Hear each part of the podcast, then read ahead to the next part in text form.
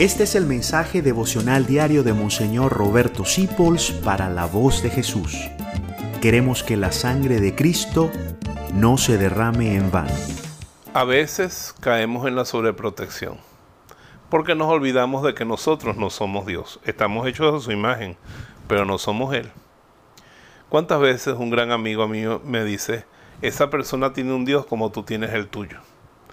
Porque cuando nos hacemos sobreprotectores, nos terminamos angustiando y creemos que le hacemos un bien a la persona y la estamos limitando porque le creamos la dependencia hacia nosotros. Y nosotros debemos ser gente que confía en Dios. Haz el bien que te toca y dejarle lo demás a Dios. No seas sobreprotector ni con los hijos, ni con los amigos, ni con nadie, ni con la iglesia. Sin sobreproteger, que Dios nos protege ya. Tú haz lo que te toca, ayuda, sé caritativo, pero no te decepciones con querer tomar el lugar de Dios en la vida de nadie. Gracias por dejarnos acompañarte.